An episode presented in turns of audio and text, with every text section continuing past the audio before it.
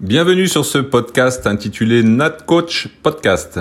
Je suis Eric Rebourg, cadre technique d'État à la Fédération française de natation et j'ai créé cet outil à l'intention des entraîneurs de natation afin de favoriser un échange d'expériences sur l'entraînement et tous les paramètres du métier d'entraîneur.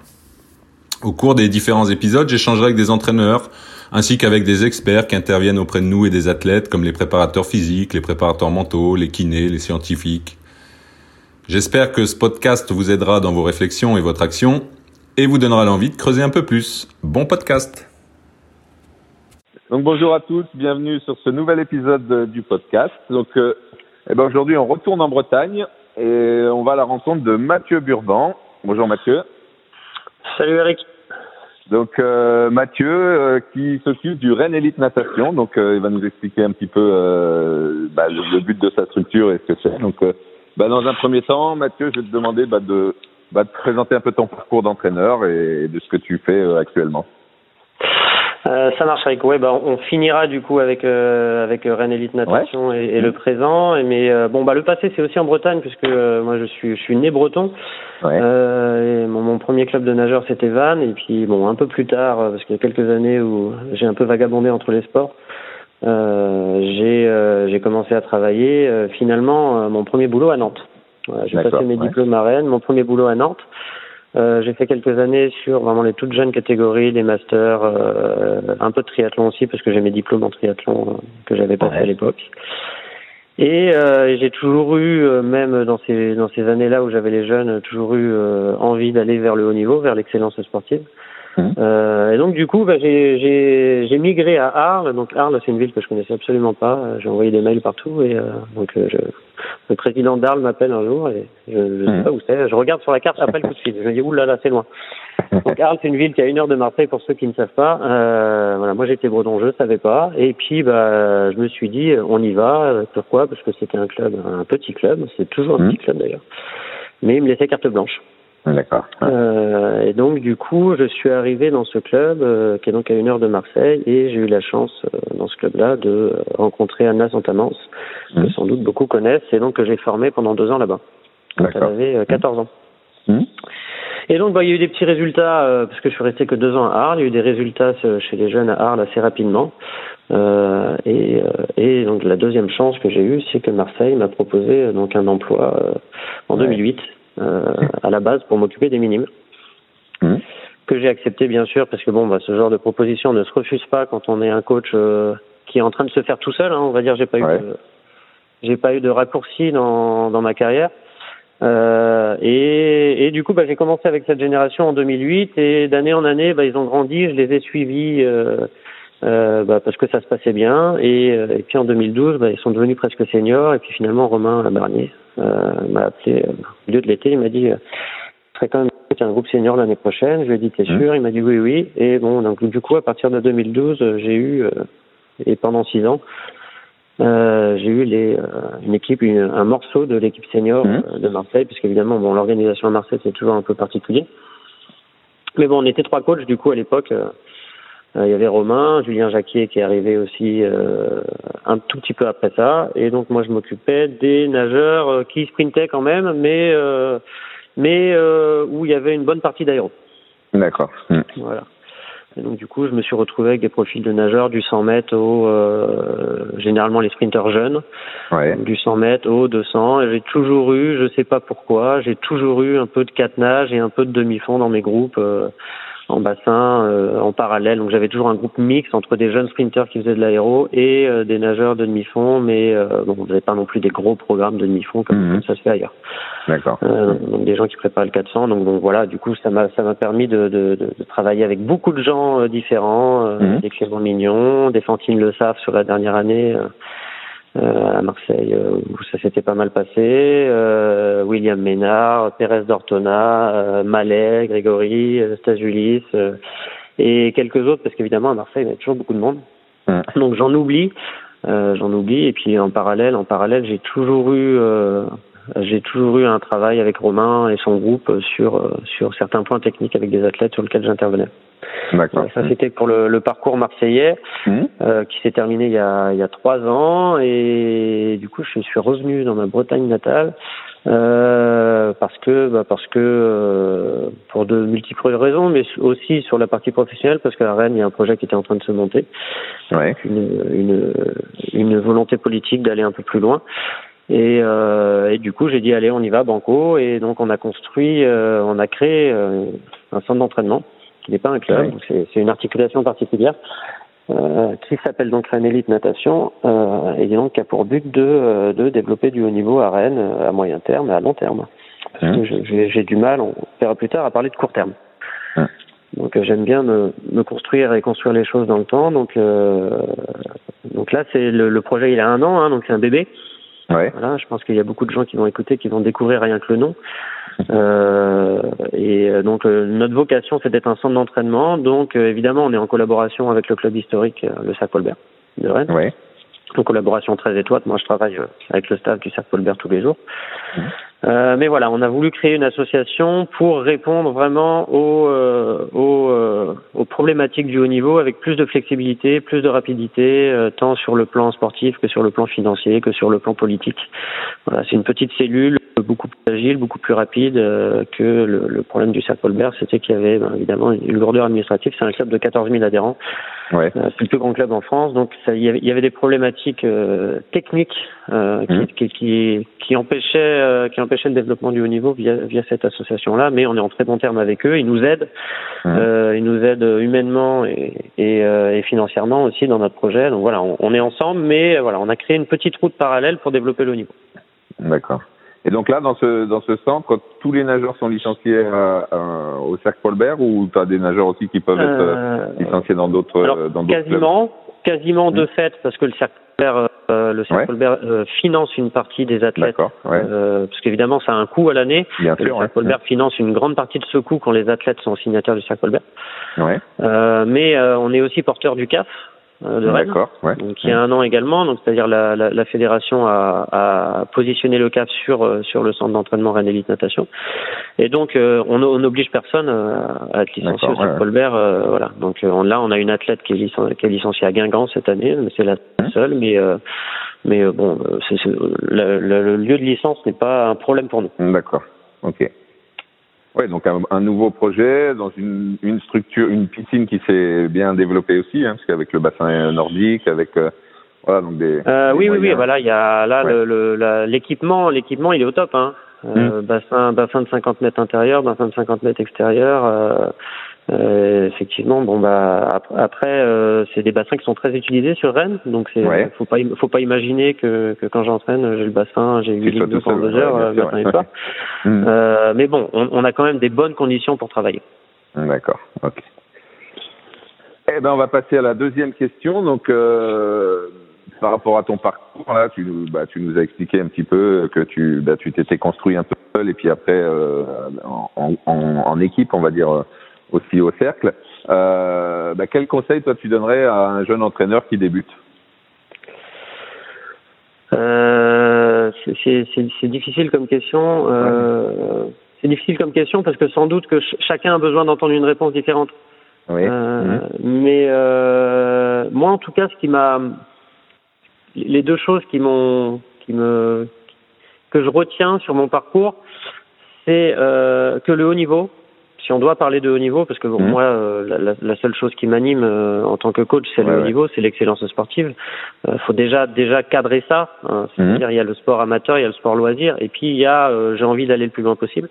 Ouais. moi, dans, dans, sur ce chemin-là de l'excellence, je pense qu'il faut être armé au niveau de, du cadre, du périmètre où se mmh. passe le haut niveau, comment se passe le haut niveau.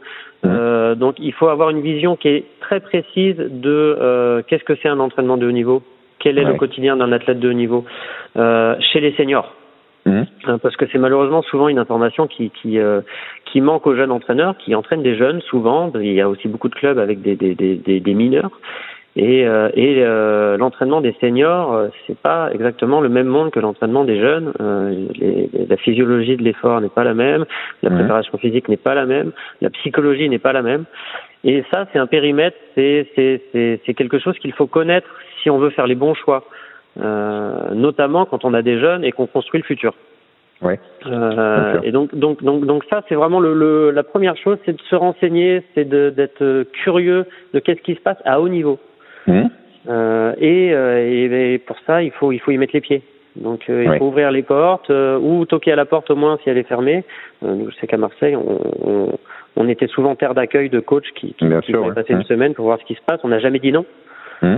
Euh, et tous les gens qui, qui, sont toujours venus me voir depuis 20 ans et qui voulaient partager une séance, une semaine ou que, euh, ou, ou que sais-je, euh, j'ai jamais dit non évidemment à titre personnel parce que je considère que c'est un moyen euh, très rapide d'acquérir de l'expérience à haut niveau sans avoir besoin de, de, de, de le pratiquer directement. Donc mmh. ça, je pense que les jeunes entraîneurs, déplacez-vous, allez mmh. voir les structures, posez des questions euh, aux coachs en place euh, parce que ça ne s'invente pas. Ça, évidemment, aujourd'hui, on est dans un monde euh, international où euh, les informations circulent très vite. Donc renseignez-vous aussi sur ce qui se passe aux États-Unis, en Australie, sur les grands pays de la natation, euh, parce que ça, ça, ça va poser un cadre dans lequel vous ne pouvez pas vous planter.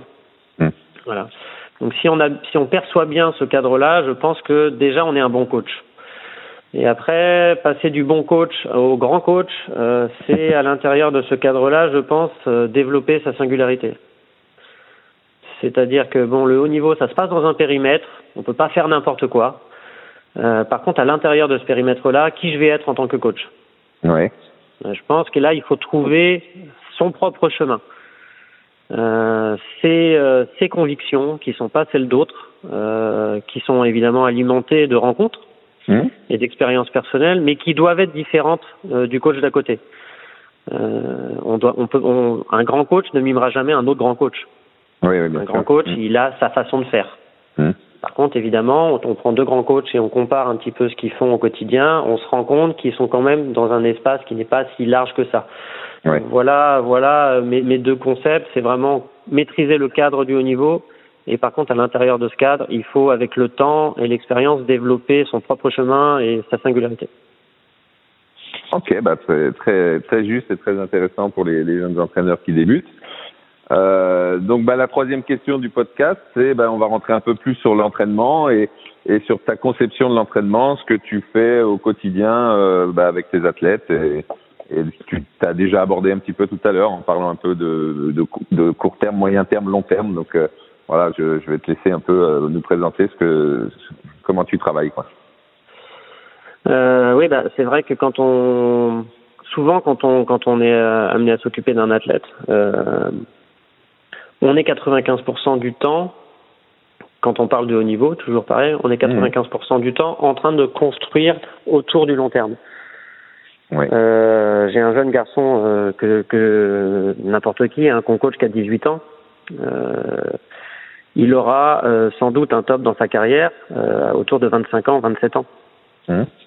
Donc ça, la, la, le questionnement qu'il faut avoir, et moi le questionnement que j'ai toujours, c'est qu'est-ce qu'il faut faire aujourd'hui pour qu'il soit mmh. fort à 5 ans?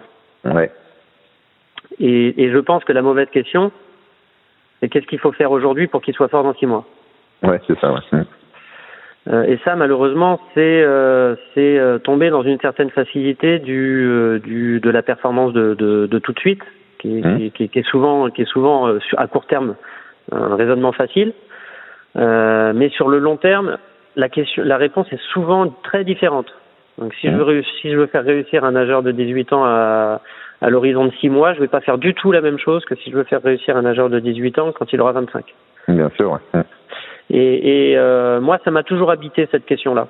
J'ai toujours, euh, quand, quand, j'ai commencé à m'occuper d'un athlète, je me suis toujours dit, euh, cet athlète-là, euh, dans combien de temps il sera à son climax de carrière? Mmh. Euh, sur combien d'années je vais construire euh, bon là un plan d'entraînement euh, c'est beaucoup dire parce qu'évidemment mmh. on, on construit pas un plan d'entraînement sur cinq ans mais une logique une logique de, de palier et, euh, et de, de, de ce qu'on d'exigence à l'entraînement je me suis toujours posé cette question-là. Alors évidemment, en travaillant à Marseille, en travaillant beaucoup avec des seniors, euh, il y a des moments où j'ai quand même été dans le court terme, hein, bien sûr. Bien sûr. Mmh. Euh, quand je récupère, euh, quand j'ai travaillé avec Benjamin Stazulis, euh, là c'était plutôt le contraire, hein, c'est-à-dire qu'il avait passé 15 ans avec des coachs qui ont développé une base aérobie extraordinaire, où il a déjà eu des climax dans sa carrière, il mmh. était recordman de France depuis un an du 200, et où j'ai dû me poser la question plutôt inverse, c'est-à-dire là maintenant il a 28 ans, euh, il faut répéter du court terme parce que si je, si je me propose une vision à long terme, ça ne peut plus coller quand on a un athlète à 20 ans qui a, son passif. Euh, donc, euh, donc évidemment, bon, il faut, il faut savoir le faire aussi, mais le plus souvent, le plus souvent, on a quand même à se questionner quand on a un athlète de talent, à se questionner, et je pense qu'il c'est pertinent de se questionner sur le long terme. Bien sûr. Euh, et ne pas et ne pas être pressé, mais malheureusement, on est dans une on est dans un dans une vie dans un monde où les entraîneurs de CAF, il faut qu'ils aient des résultats euh, parce que bah, de toute manière, quand ils sont bons, après ils partent ailleurs, etc., etc. Et mmh. euh, et c'est difficile ça. C'est difficile de de de de de pas être tenté. Euh, par le court terme. Alors des fois on peut on peut conjuguer les deux. Hein. Mmh. Euh, c'est pas c'est pas c'est pas noir ou blanc, mais je pense qu'il faut quand même constamment se questionner là-dessus, notamment autour du geste. Bien, ouais. Euh, parce que je, je, pense que je pense qu'à haut niveau, euh, les, les, athlètes, euh, les athlètes à très haut niveau, euh, ils ont ils, ont quand même une façon de nager une maîtrise technique mm. qui les différencie de seulement les bons nageurs. Ouais, c'est sûr. et ça, et ça, c'est quand même une construction qui prend du temps. Mm. et, et si c'est pas fait, si c'est pas fait au bon moment, c'est très compliqué derrière. Euh, moi, enfin, je prends l'exemple de, de, Clément Mignon que j'ai que, que, j'ai que j'ai quand même entraîné pendant quatre ans. Euh, qui arrivé à Marseille, ça faisait euh, deux ans qu'il stagnait. Alors bon, moi j'étais pas, il, s'entraînait en Tibes à l'époque. Moi, je ne savais pas ce qui se passait à ce moment-là. Euh, lui seul le sait. Euh, moi, je pose pas beaucoup de questions aux athlètes quand ils arrivent dans une structure, mais en tout cas, ça faisait deux ans qu'il était qu'il était en difficulté. Euh, et euh, bon, bah, j'ai fait un premier constat au bout de 15 jours. Je savais que c'était un athlète de talent parce que je le connaissais depuis un petit moment chez les jeunes.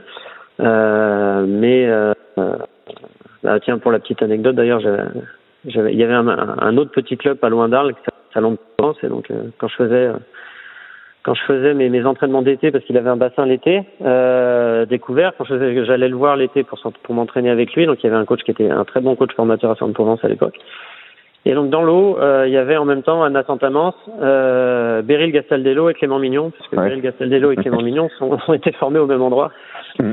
Donc, euh, donc il y avait tout ce petit monde à 15 ans euh, au même endroit, Salon de Provence, il y a quelques années. Un beau vivier, quoi. Un beau vivier, ouais. Il y avait du mm. talent au mètre carré.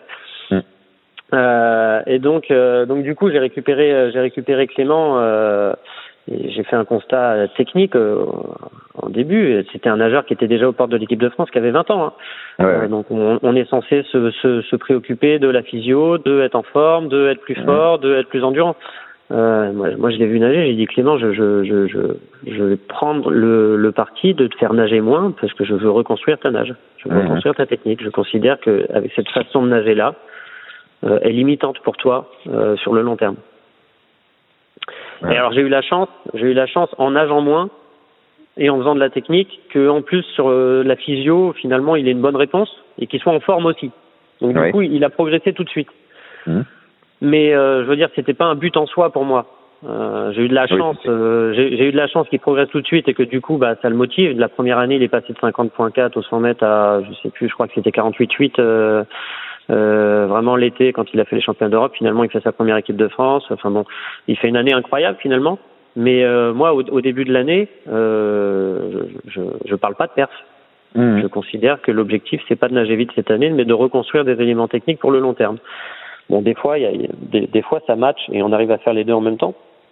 Euh, et, et, puis bah, finalement, euh, finalement, le long terme, on, on l'a construit aussi en même temps. Et quelques années après, il a continué à évoluer. Et je pense qu'il serait pas à ce niveau-là aujourd'hui euh, si euh, s'il n'y avait pas eu cette exigence du geste à un moment dans sa carrière. Ouais. Mmh. Euh, donc il faut prendre du temps pour ça. Il faut prendre du temps et peaufiner le geste. ça, ça, ça, ça réclame de pas nager beaucoup. Ça réclame de, mmh. de, de, se regarder, ça réclame de faire des séances euh, voilà, où on fait que ça.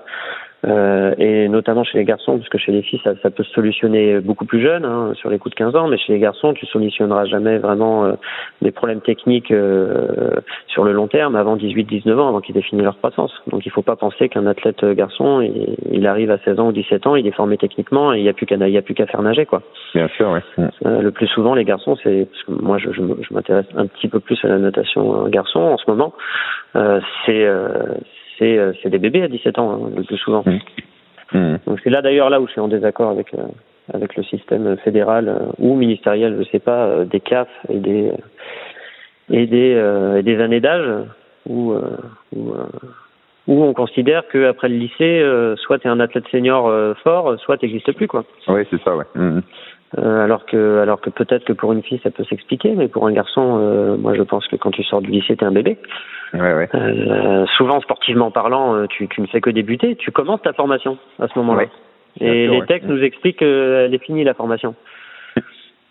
Et on a quasiment plus le droit de les inscrire dans les CAF. Ouais, ouais. Il y a plus de décalage que l'année l'année civile de décalage des catégories d'âge, quoi, en fait. Ah oui, bah, enfin, moi, je considère que la fin d'information chez, chez, un garçon normal, après, il y en a qui sont précoces, hein, mais chez un mhm. garçon normal, euh, c'est 20, 21, 22, quoi. Ouais, ouais. Mhm. Ça peut aller jusqu'à 22 ans, hein. Mhm. Quand on regarde de toute manière les profils de, de, de, de progression des, des, des, des, meilleurs athlètes, euh, on, on, voit bien qu'il se passe des choses euh, fortes entre 18 et 22 ans. Hein. Ils sont pas forts à 18 ans, hein, les, les 90%. Donc ça, on, ça, on a du mal. Je pense qu'on a du mal, euh, et moi, je fais très attention à ça, euh, justement, à, euh, à penser long terme pour cette population-là. Ouais. et c'est difficile parce qu'évidemment, penser long terme pour cette population-là, ça veut dire qu'on envisage qu'il n'a jusqu'à 25 ans, ce qui, mmh. qui, qui est pas dans, dans, dans les habitudes. Ouais, c'est pas notre culture. Mmh. Dans les dans les trois quarts des clubs, on considère qu'à 20 ans, ils vont faire autre chose de leur vie. Ouais. mais sauf que dans le cadre du haut niveau, cette pensée-là, elle fonctionne pas. Mmh. C'est sûr. Donc je, je, je, fais attention à ça. Bon, évidemment, j'essaye de trouver, euh, de, de, de, trouver ou de, de euh, d'attirer ou de, de, travailler avec des athlètes qui euh, qui répondent à cette logique-là, hein, parce qu'évidemment, c'est une rencontre. Hein. Oui. Euh, c'est une rencontre entre un athlète qui a des besoins et un entraîneur qui a un style. Euh, mmh. ça m'étonnerait qu'un nageur qui réussisse avec Philippe Lucas réussisse avec moi et inversement. Et inversement, oui. Mmh. Parce qu'on n'entraîne pas de la même manière. Bon, Philippe Lucas, c'est l'extrême, mais ça marcherait avec quasiment n'importe qui. Hein. Oui, c'est sûr. Euh, donc voilà, le, le, geste, le long terme, euh, et, euh, et, et, essayer, essayer euh, petit à petit pour les nageurs euh, d'aller vers une forme d'autonomie, euh, c'est-à-dire une forme de, de, de culture générale de, du sport, de leur sport, donc ils connaissent bien le sport en général, le corps humain, euh, euh, les filières d'entraînement. Je passe un petit peu de temps à leur expliquer les filières, ouais. pas seulement pas seulement des allures, mais pourquoi ces allures-là? Est-ce qu'ils doivent ressentir dans ces allures-là? Euh, Parce que souvent, les, les, souvent, trop souvent, les nageurs sont des robots. Euh, oui, c'est c'est le le petit problème de notre discipline, hein, c'est qu'on est on est une discipline tellement cadrée euh, qu'on peut on peut pas faire on peut pas faire un mouvement sans qu'il soit compté, on peut pas faire une longueur sans qu'elle mmh. soit chronométrée. Et finalement, du coup, ce, ce, cette overdose d'informations euh, rend, rend l'athlète un peu robotique et puis il entend son temps, il sait si c'est bien, si c'est pas bien, il repart, il sait si c'est bien, si c'est pas bien, et ça, et ça, marche comme ça à l'infini. Mais finalement, s'il a pas s'il a pas envie de réfléchir, il a pas besoin. Ouais, ouais. Mmh. Euh, et ça, je pense que c'est un point faible qu'on a dans notre discipline, c'est qu'on ce fonctionnement-là de, de, de, du coach omniprésent et du chrono omniprésent empêche l'athlète euh, de s'émanciper et, de, et de, de, prendre du recul sur sa propre pratique, ce qu'on trouve, ce qu'on trouve pas du tout dans les autres sports euh, d'endurance. Hein. Je veux dire, tous les coureurs à pied, les, les, mecs qui font du vélo, euh, ils font les trois quarts de leur entraînement sans coach et ils ont un programme d'entraînement ou pas. Et, et, ils doivent adapter en fonction de leurs sensations des données de base. Oui. Euh, alors que nous en natation c'est c'est c'est c'est complètement différent. C'est euh, c'est euh, souvent l'athlète quand il essaye d'adapter parce que peut-être qu'il a des sensations différentes que la veille, on lui dit il manque deux secondes là. Oui, oui, on lui laisse pas de liberté. On pas... Ah, parfois on a raison hein, en tant que coach parce que mmh. parfois peut-être l'athlète tort, mais parfois pas. Mais en tout cas, ce qui est sûr, c'est que du coup l'athlète il n'arrive pas à apprendre. Ouais. Il, il est guidé inexorablement. Euh, donc ça, bah, de temps en temps, j'essaye de, j'essaye de sortir de ce schéma-là et de, de, de, leur laisser un peu plus de liberté dans, dans le cadre de l'entraînement. Mais bon, faut leur expliquer du coup, parce que ouais. s'ils comprennent pas à quoi ça sert, ils risquent pas de faire les bons choix. Il faut quand même passer un petit peu de temps à leur expliquer euh, euh, le but à court terme, le but de la séance, le but à long terme, la, la, la séance dans la semaine, la semaine dans la planif. Donc euh, mmh. bon, bah, voilà, j'essaye de passer un peu de temps là-dessus parce que je considère que euh, c'est l'athlète qui est au centre de son projet et s'il le comprend pas, alors bon, on a un problème à la base. On peut pas dire d'un côté l'athlète est au centre et puis de l'autre côté l'athlète n'y comprend rien quoi. Bien sûr, ouais. Euh, mais effectivement, bah, c'est du temps. C'est du temps à passer à expliquer tout ça. Et, euh, et puis bon, la dernière forme d'autonomie, c'est en compétition. je pense que, en tout cas, moi, j'apprécie, j'apprécie des athlètes qui sont capables de, de, de faire une compétition sans coach. Hum. Euh, je, je c'est pas c'est pas tout le temps le cas. Et après ça, je pense que c'est plus une un, trait de caractère que vraiment un apprentissage, parce que les gens, les, les gens qui ont besoin d'un peu de soutien du coach ou de, du petit mot du coach, ça se comprend aussi. Il y a du stress à gérer. Oui, bien sûr, et mm. il faut, il faut quand même, il faut quand même avoir un environnement qui soit bienveillant. Et il s'agit, il s'agit pas de s'échapper quand tu es coach, mais euh, je pense que quand on est coach, on doit aussi si l'athlète a cette personnalité-là, euh, lui laisser euh, lui laisser libre cours euh, à son imagination et à sa façon de faire en compétition.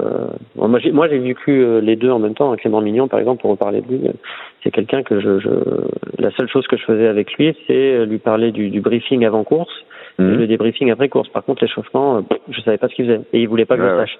Ouais, ouais. Et euh, alors que d'autres, ils veulent euh, connaître leur échauffement, ils veulent prendre des chronos à l'entraînement, à l'échauffement de la compétition, etc. Donc je respectais, je le faisais, mais c'était toujours l'athlète qui euh, qui me proposait ses besoins en compétition. Ouais, ouais. Moi, j'étais là pour répondre aux besoins des athlètes. Donc si l'athlète avait pas de besoin, j'étais pas là.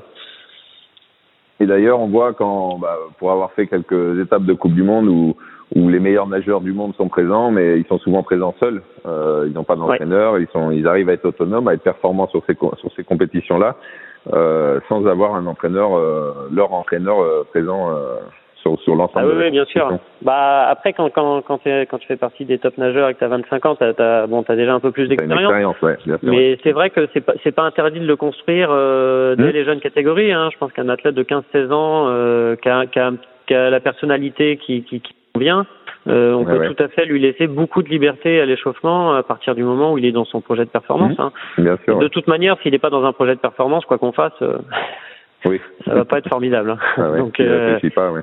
Mmh. Voilà, ça sert à rien d'insister. Mais effectivement, oui, oui, quand on regarde euh, les nageurs euh, à très haut niveau, ils, ils, ont, ils, ont, ils ont beaucoup moins besoin. En tout cas, beaucoup de nageurs ont moins besoin. Après, il y a des, il y a, il y a toujours quelques nageurs qui sont qui sont en relation proche avec leur coach.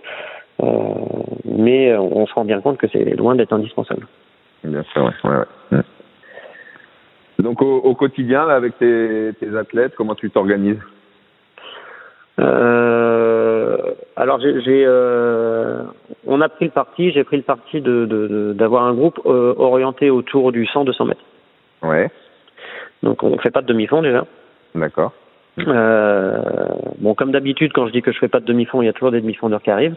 Ouais. Euh, donc j'ai un ou deux demi-fondeurs, mais qui font pas vraiment un programme de demi-fond. Euh, alors quand je dis un programme de demi-fond, c'est euh, c'est des volumes entre 70 et 90 par semaine. Hein, donc, mmh. euh, voilà. Donc moi je fais pas ça.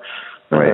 j'ai à l'intérieur du groupe deux sous-groupes où il y a 80% du travail de la semaine qui est en commun et il y a 20% mmh. du travail qui est spécifique plutôt 50-100 et de l'autre côté plutôt 200-400.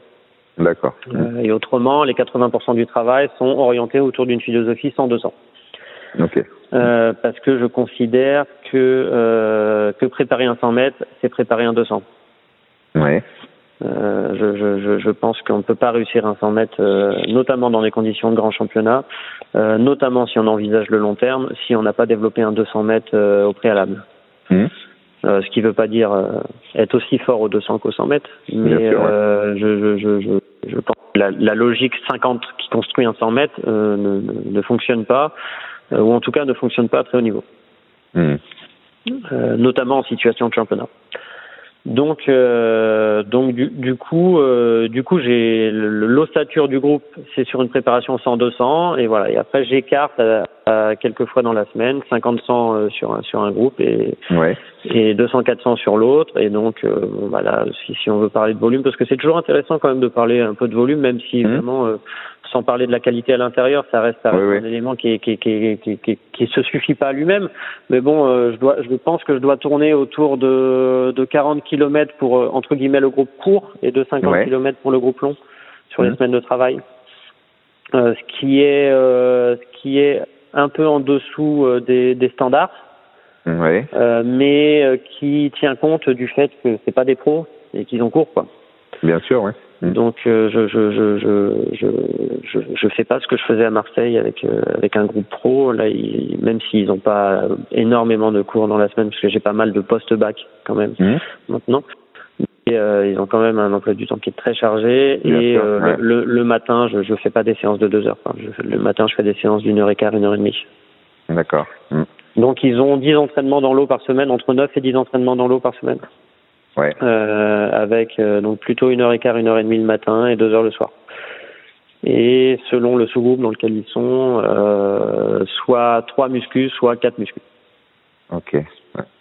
Et la muscu, c'est toi qui c'est toi qui gères ou t'as un prépa physique avec toi? Ouais, la muscu c'est moi qui gère. Alors j'aimerais bien euh, j'aimerais bien sur le long terme avoir un préparateur physique euh, avec, avec, qui je fonctionne bien, mais bon c'est toujours difficile parce que moi je suis très exigeant sur la préparation physique. Ouais. Euh, je cadre énormément de choses euh, et euh, parce que je, je, sais à peu près où je vais. Bon, j'ai pendant à Marseille on est on, on était assez euh, calé là-dessus. On avait des préparateurs physiques à un moment et bon moi j'ai pendant dix ans, j'ai assisté à toutes les séances de muscu à Marseille. Euh, donc j'ai quand même une connaissance euh, empirique euh, de, de, la musculation du nageur qui est, qui est assez poussée. Euh, et puis j'ai des horaires de merde surtout. Euh, parce que je, je moi j'entraîne le dimanche soir, ils ont muscu le dimanche soir, ils ont muscu le mardi matin à 6 heures du mat, ils ont muscu le jeudi matin à 6 heures du mat et euh, trouver une personne compétente qui a envie de s'investir sur, ah, ces, ces horaires-là, bon, pas facile. voilà. avec avec le budget que l'on connaît dans la natation. En plus. Euh, Voilà. Donc euh, bon, pour l'instant, je m'en occupe aussi parce que ça m'intéresse. Mhm. Euh, parce que bon, je l'ai beaucoup vu et j'ai fait une partie du travail avec les préparateurs physiques. Après, les préparateurs physiques à Marseille, ils s'occupaient de la construction de la séance et surtout de l'animation de la séance. Bien sûr. Ouais. Et moi, je leur donnais le cadre de la durée de séance et de euh, et des, des, des, des, grands thèmes, c'est-à-dire est-ce qu'on est plus sur la force, est-ce qu'on est plus, sur l'hypertrophie. Voilà. Bon, ça, je leur donnais, je, je cadrais à peu près ça. On, on discutait, on va dire.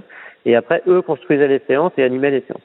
Mmh. Voilà. Bon, là maintenant, je vais jusqu'au bout des choses avec ce groupe-là. Je l'ai jamais Ouais. fait. Euh, je l'ai jamais fait dans ma dans dans, dans ma carrière euh, euh, sur des athlètes seniors. Donc euh, ça m'intéresse parce que à titre personnel, du coup, j'apprends des choses. Je suis obligé de me, de me challenger. Bon, Mhm. après, le, le côté difficile, c'est que c'est que ça prend du temps.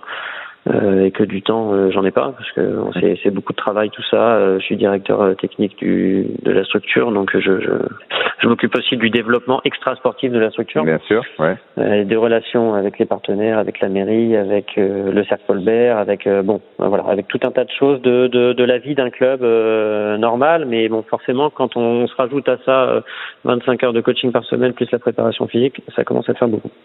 C'est sûr. Donc je tiendrai pas longtemps comme ça, mais pour l'instant, pour l'instant, ça me plaît. Ouais. ok. Euh, bah écoute, euh, je te remercie. À moins que tu aies encore euh, quelque chose à, à rajouter sur, euh, sur quelque chose que non, que nous- euh, nous, nous partager. Ou... Pas du tout. Faites de la vidéo. Hum Non, je, je me suis rendu compte que que que que, que, que souvent la vidéo était le, le travail technique à la vidéo était perçu comme comme comme quelque chose de très bien, mais Ouais. euh, chronophage et difficile à mettre en place. Oui.